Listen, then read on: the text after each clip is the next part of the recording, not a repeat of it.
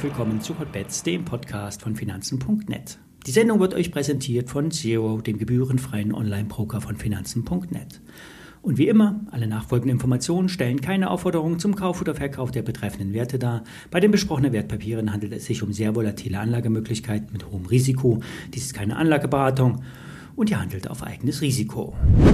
Ja, die amerikanischen Bullen sind zurück und machen mächtig Druck. Der S&P 500 hat seinen Abwärtstrend gestern überwunden und benötigt nun eine Bestätigung in den nächsten ein bis zwei Tagen. Untermauert wird die Rallye von den Techs, die sich in den ersten Januarwochen noch schwer getan haben. Jetzt hat aber das Schwergewicht Apple gezündet. Nvidia, Tesla und Netflix sind ebenfalls durchgestartet. Wer auf die Charts schaut, sagt ja, weiter bullish. Wer auf die Stimmung schaut, euphorisch, FOMO greift um sich, die Angst, etwas zu verpassen. Die Weekly Expected Moves zeigen an, wir sind am oberen Ende einer Schwankungsbreite. Das muss nicht heißen, dass es jetzt abwärts geht, aber die Chancen sind begrenzt.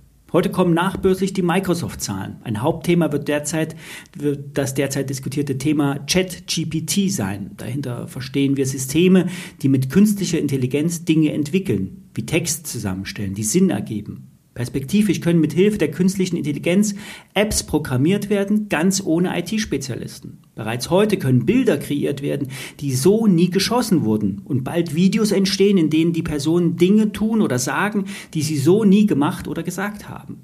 Für die einen gruselig, für die anderen the next big thing. Wie dem auch sei, es stellt sich die Frage, werden die Zahlen von Microsoft und Tesla zwar positiv gewertet, schlussendlich aber verkauft. Nach der Börsenweisheit Buy the rumors, sell the facts. Kaufe die Gerüchte und verkaufe die Fakten.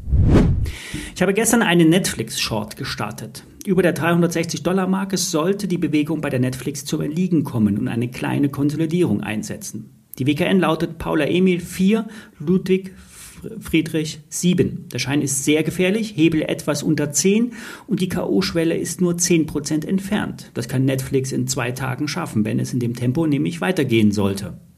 Der Trade ist ein antizyklischer Short Trade, der wie gesagt sehr risikoreich ist. Es gibt viele Argumente, die gegen eine 160 Milliarden Dollar Bewertung des Streaming-Anbieters sprechen, vor allem die Gewinnentwicklung. Zwar haben sieben Millionen neue Abonnenten wirklich überrascht, was angeblich auf Harry und Meghan und ihre sechsteilige Netflix-Doku zurückzuführen ist. Wer solch einen Trade eingeht, sollte rechtzeitig Gewinne mitnehmen, lieber ein paar kleine Trades im Gewinn als auf den großen Jackpot warten. Kommen wir zu der höheren Aktie Steiko. Das auf ökologische Dämmstoffe, Furnierholz und auf Holzbausysteme spezialisierte Unternehmen passt eigentlich super in die Zeit. Vor allem die energieeffiziente Bausanierung bleibt für die nächsten Jahrzehnte ein Dauerthema. Für die Börse war die reduzierte Prognose ein Thema. Statt 20% Wachstum nur 18%. Die Absatzzahlen konnten vor allem Dingen nicht mehr so stark durch den Absatz, sondern durch erhöhte Preise gesteigert werden. Auf lange Sicht wird es hier aber zu einer Normalisierung kommen. Weniger Nachfrage durch Hamsterkäufe, mehr normales Wachstum. Das vierte Quartal hat sich wahrscheinlich schwächer entwickelt. Insgesamt ist ja die Baubranche auf dem Pfad der Abarbeitung von Altaufträgen. Wie sich also die Auslastung der Baubranche entwickelt, ist derzeit nicht klar zu erkennen. Die Preissteigerungen haben nämlich viele Projekte auf Eis gelegt. Professionelle Bauträger bekommen mit dreieinhalb Prozent Zinsen ein Finanzierungsproblem und die Käufer von Immobilien spekulieren auf fallende Preise, was in der Realität auch schon stattfindet. Auf dem Markt für Holzfaserdämmstoffe wird sich perspektivisch auch mehr Wettbewerbsdruck, äh, äh Wettbewerbsdruck äh, entwickeln. Bewertung, bewertungstechnisch ist die Aktie mit einem Market Cap von 720 Millionen Euro nicht zu teuer. Die Gesellschaft ist schuldenfrei und erwirtschaftet eine Marge zwischen 13 und 15 Prozent. Der Auftragsbestand und die Verschiebung von Neubau hin zu Sanierung wird das Geschäft stabil halten. Die Aktie hat bei 40 Euro das Tief gemacht und versucht mit Kursen über 50 Euro aus Sicht aus dieser Seitwärtsrange auszubrechen.